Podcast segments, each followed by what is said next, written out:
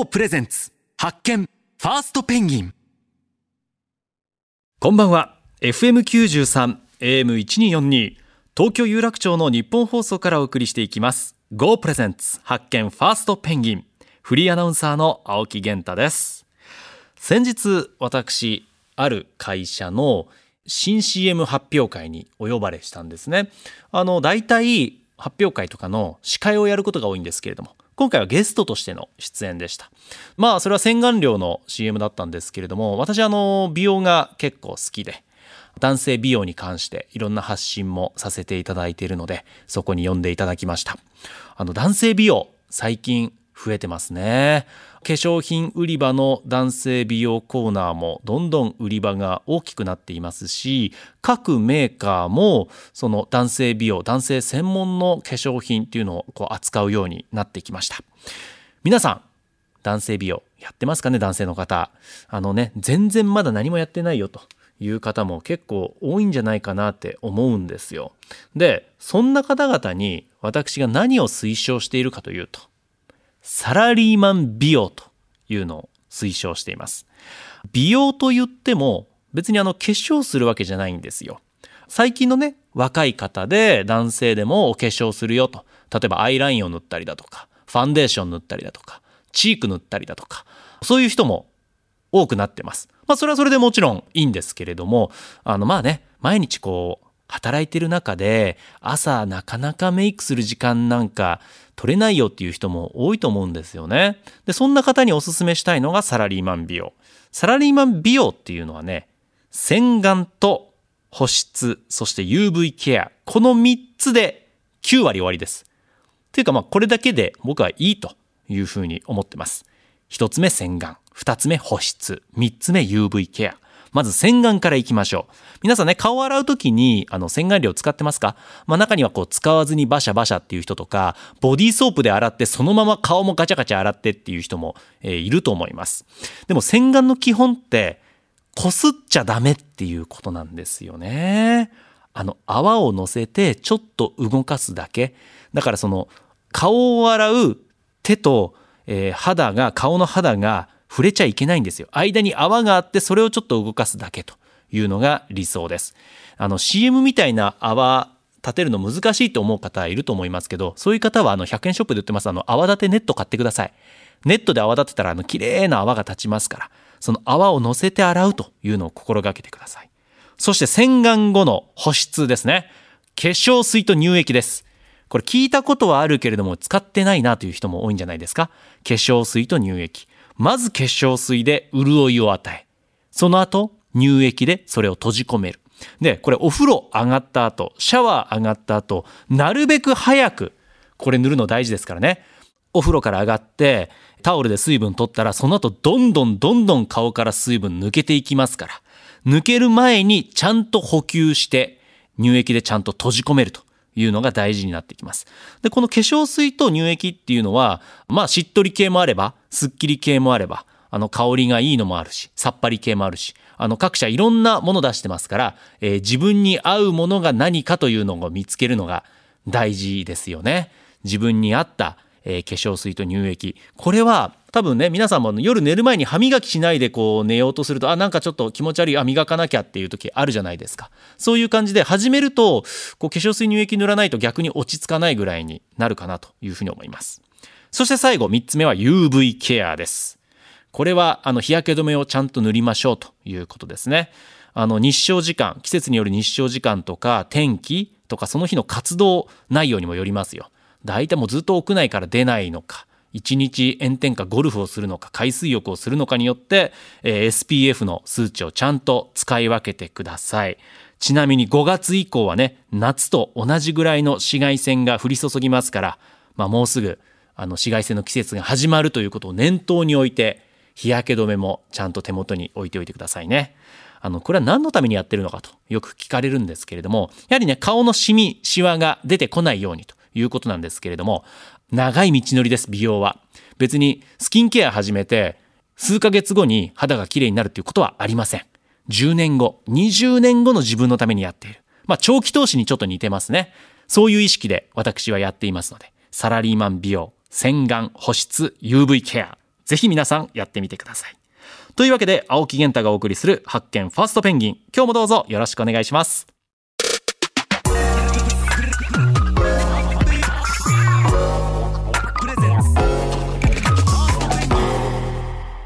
GO プレゼンツ。発見。ファーストペンギン。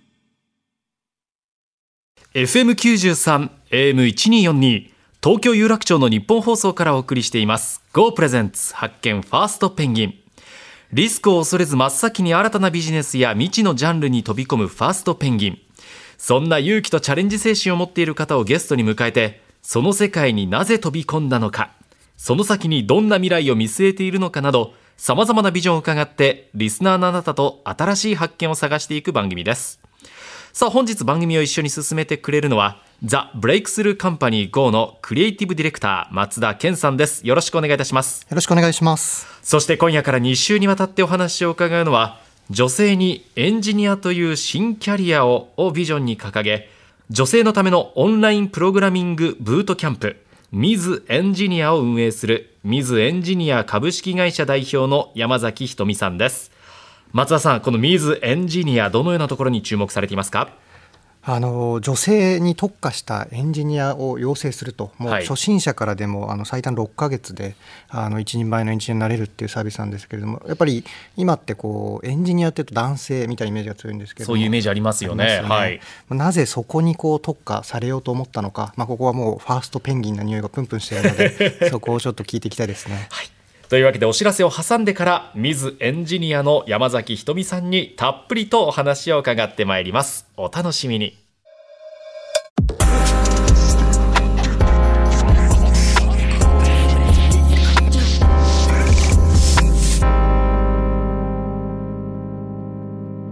GO プレゼンツ発見ファーストペンギン。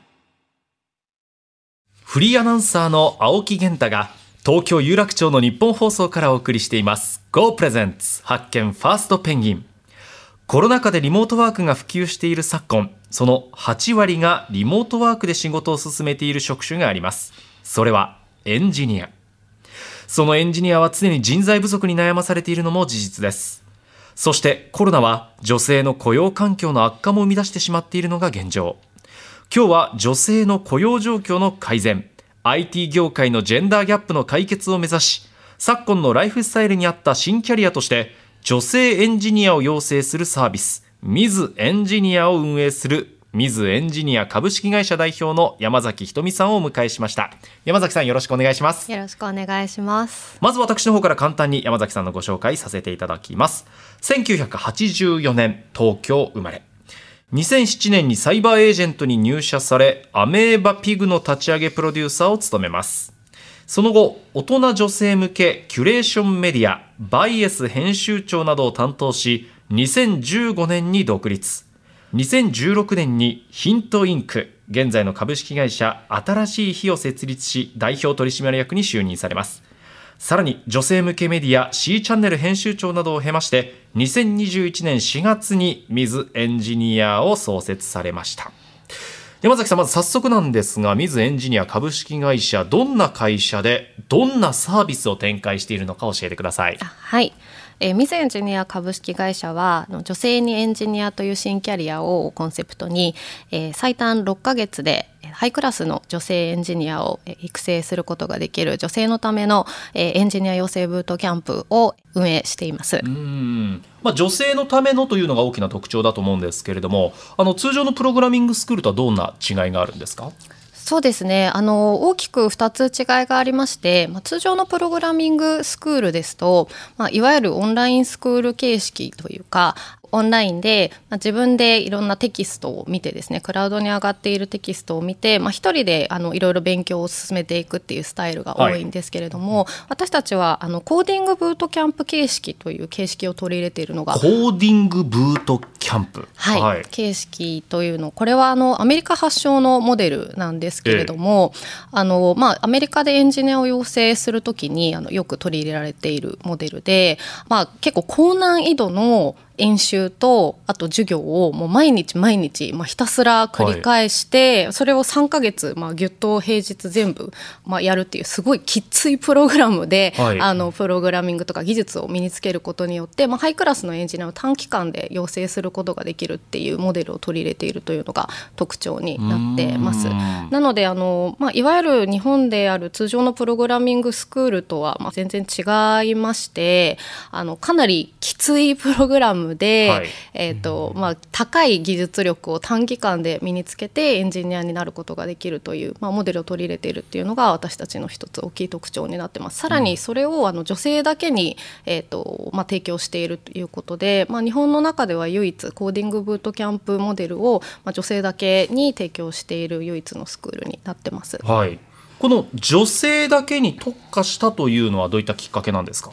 そうですね。あのまずですね、まあ、日本女性っていうのは、まあ、結構世界的に見てもまあ雇用環境が悪いっていうのが私のもともと起業のきっかけでありまして、はい。まあ、コロナの時に起業したんですけれども、まあ、その時にあの、まあ、コロナ禍で結構その失業率が高まった時に、ええ。その女性の方が男性よりも失業率が3倍高いであるとか、はい。まあ、その日本女性って非正規雇用の割合がまあ非常に高くてですねね。あのまあ、就業人口の中でも、まあ、50%以上が非正規雇用だというふうに言われていあて。全女性の就業者のうちはい。50%が非正規なんです、そうですね。55%ぐらいが非正規になってるんですけれども、まあ、その非正規雇用が多かったっていうこともあってもやっぱりそのあの失業者が増えた時に、まあ、女性の方が失業する人がまあ非常に雇用環境が不安定であると。で、まあ、一方でですねその周りを見てみるとコロナ禍でもエンジニアってこう人材のニーズが常になくならなくてですね、うん。まあ、特にね最近ね本当にエンジニアとかプログラミングできる人が求められてますからね。あそうですね、もう本当に周りのエンジニアを見ても全く仕事に困ってないですし、ええ。まあ、私ももともと IT 業界にいるので常に周りはそのエンジニアの採用に困っている。でその女性の雇用環境がすごく悪いのにもかかわらずエンジニアが人材不足っていうのはまあ明らかに人材流動がねじれてるよなっていうのを思いまして、まあ、はい。ここでその女性のエンジニアを育成するって何かできるんじゃないかって思ったのがきっかけということとあと先ほどもあのおっしゃってましたけどあのエンジニアって男性の方が多いんですね、あの女性の比率まだ2割以下だっていうふうに言われていて、まあ、このこのエンジニアのジェンダーギャップが大きいっていうのもこれなんかちょっとまあ、矛盾があるなと思って女性エンジニアを育成するのはどうだろうということであの立ち上げたのがきっかけになってます。でその上で女性だけを、まあ、エンジニアに養成するっていう時に、はい。あのまあ、これこう女子教育とか、ええ。まあ、女子大とか女子校とかをコンセプトにしてるんですけれども、まあ、その IT 教育って日本の中だと要は女性の方がまだ遅れているっていうのが仮説として言えるんじゃないかなと思った時にこうまあ、昔ってこう男女の教育水準って、まあ、女性ってあんまり教育を受けるべきではないっていうふうにされていてその時にその女子校とか女子大とかがたくさんできたことによって今ってその男女の教育水準って一緒になっているんですけれども、はい。はい。きっかけはこう女子専門の学びの場がでできてからですもんね。そうですそうです。なのでその女性の方が遅れてる分野に対して女性をまとめて教育するっていうことには一定の効果があるんじゃないかなっていうのをど。はい思って立ち上げたところこれが結構そのまあ当たったと言いますか、まあ非常に満足度も高くて教育効果も高い環境を作ることができまして、まあそれで女性のためのあのまあハイクラスのエンジニアを育成するっていう場所を提供しているっていう形になってます。うんビジネスとして考えたときにこの日本にはなかなかコーディングブートキャンプ形式のそのエンジニアを育成する学校がないっていう中で女性専門にしなくて門戸を広げて男性でもってした方がなんかね絶対的な人数が多くなるんじゃないかで僕は思ったんですけど。単純に市場が倍になるっていう考えちゃいましたね、うん。普通に考えると。でもあえてそこは絞ったということなんですね。ちなみにミズエンジニアを利用する流れこれ教えていただいてもいいですか？えっと、 Ms.Engineer はですねあのまず本当にホームページとかからエンジニアになりたいって思ったタイミングから、まあ、 Ms.Engineer にお問い合わせをいただくとあの大きく、まあ、キャリアのご相談を受けられるあの無料のキャリアカウンセリングをお受けするかあとはその最初に無料体験レッスンといってあの私たちの授業を1回無料で受けられるような仕組みを用意しているので、まあ、無料体験レッスンとかカウンセリングに来ていただいた後最初に、えっと、まず5週間で技術の基礎を身につけられるあのスターターというコースに入っていただく形になってます。でこれはあの、まあ、5週間平日の夜とあの土曜日の日中を使ってあの JavaScript っていう、うんまあ、いわゆるあの、まあ、フロントエンドって言われる技術なんですけれども、大体5週間学ぶと、まあ、自分で簡単なウェブサイト作れるぐらいまでになるんですけど、これをあのプログラミングの基礎ですね。あそうです、えそれをあの10万円で受けていただいてでその、えースターター卒業した後に、えーテストを受けてでテストを合格した方がそのブートキャンプっていう本丸の、えーとまあ、いわゆるエンジニアになるためのクラスに進んでいただくっていうようなえ流れになってますあーじゃあ。いきなりブートキャンプに参加するのではなく初歩的なものをまず集中的に教えてテストも経て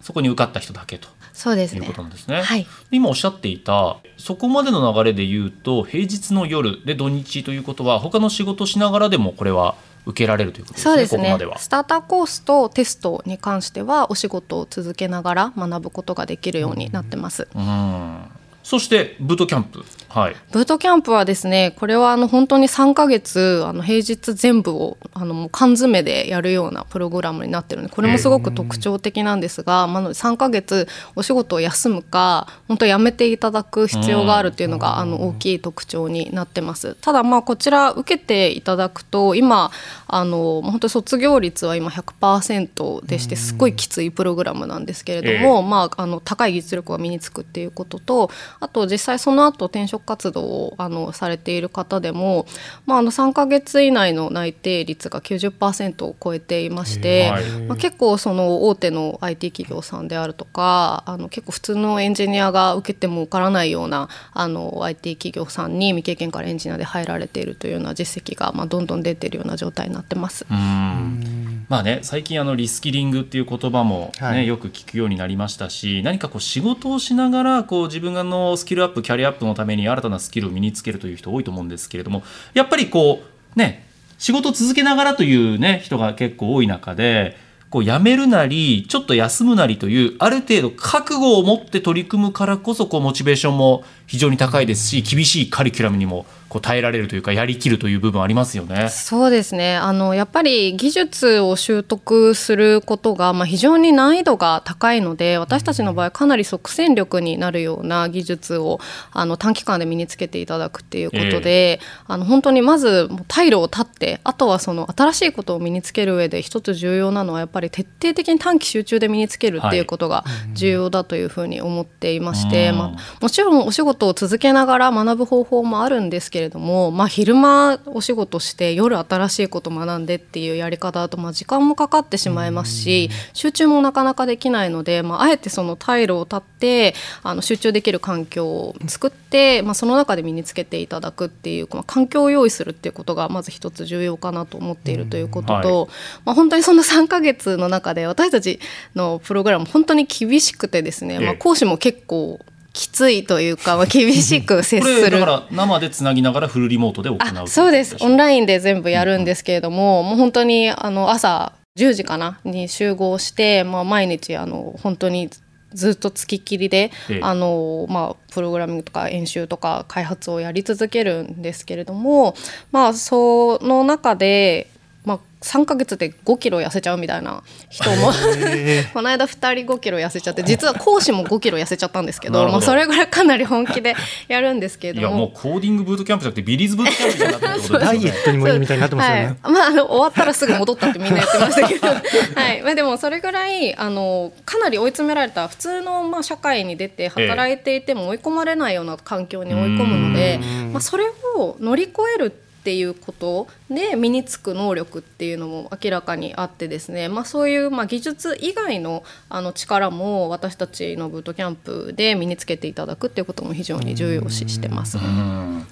松田さんこの辺り私はいろんなファーストペンギンのお話聞きましたけど、やっぱりファーストペンギン一番最初に飛び込むって言うけれども、その前に退路立ってる人って結構多いですよねつまりもう飛び込まざるを得ない状況に自分でこうちゃんと追い込んでそうですね。もう前に進むしかないみたいな 状況にされてる方がやっぱり多いですよね。そこが一個ちょっと秘訣というとあれですけれども、えー、特徴なのかもしれないですね。ですよね。クラス自体は大体何人ぐらいで運営されるんですか授業は？そうですね、まあ、大体今は20人前後ぐらいのクラスで、えー、はいやらせていただきますね、はい、年齢層は？年齢層は結構幅広くてあの20代前半の方もいらっしゃいますし、まあ、一番上だと40代の方もいらっしゃいます。もう本当に皆さん全然業界とかあの地方も北海道から沖縄までいらっしゃいまして、はい、お仕事ももちろんもともと IT 業界でしたみたいな方もいらっしゃるんですけどもそういう方3割ぐらいしかいらっしゃらなくてですねあの本当小学校の先生でしたみたいな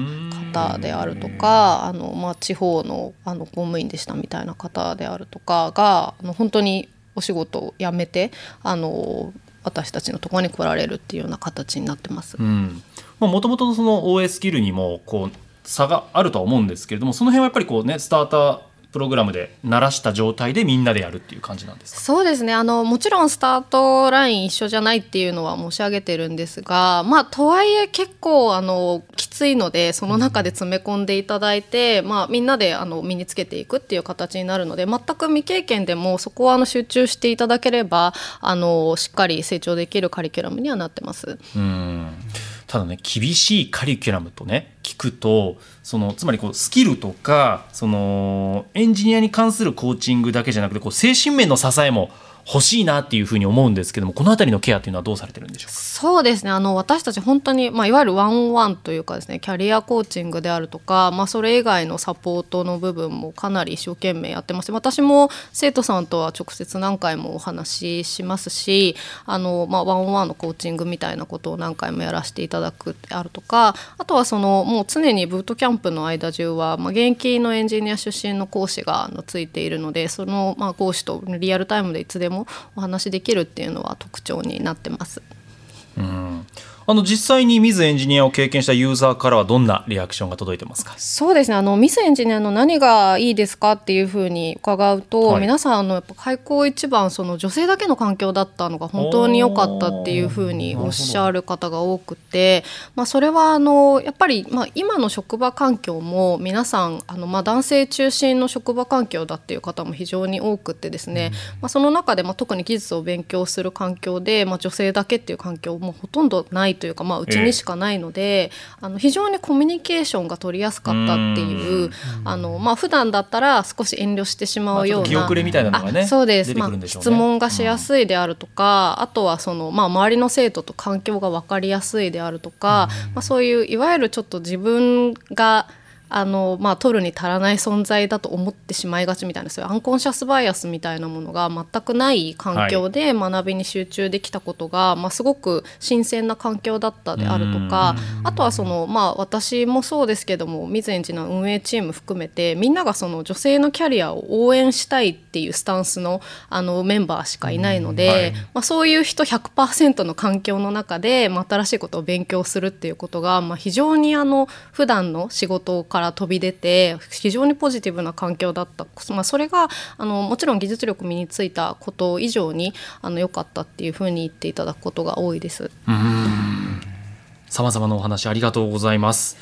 山崎さんが起業に至った経緯などまだまだ伺いたいことたくさんありますので山崎さんまた次回もよろしくお願いしますよろしくお願いします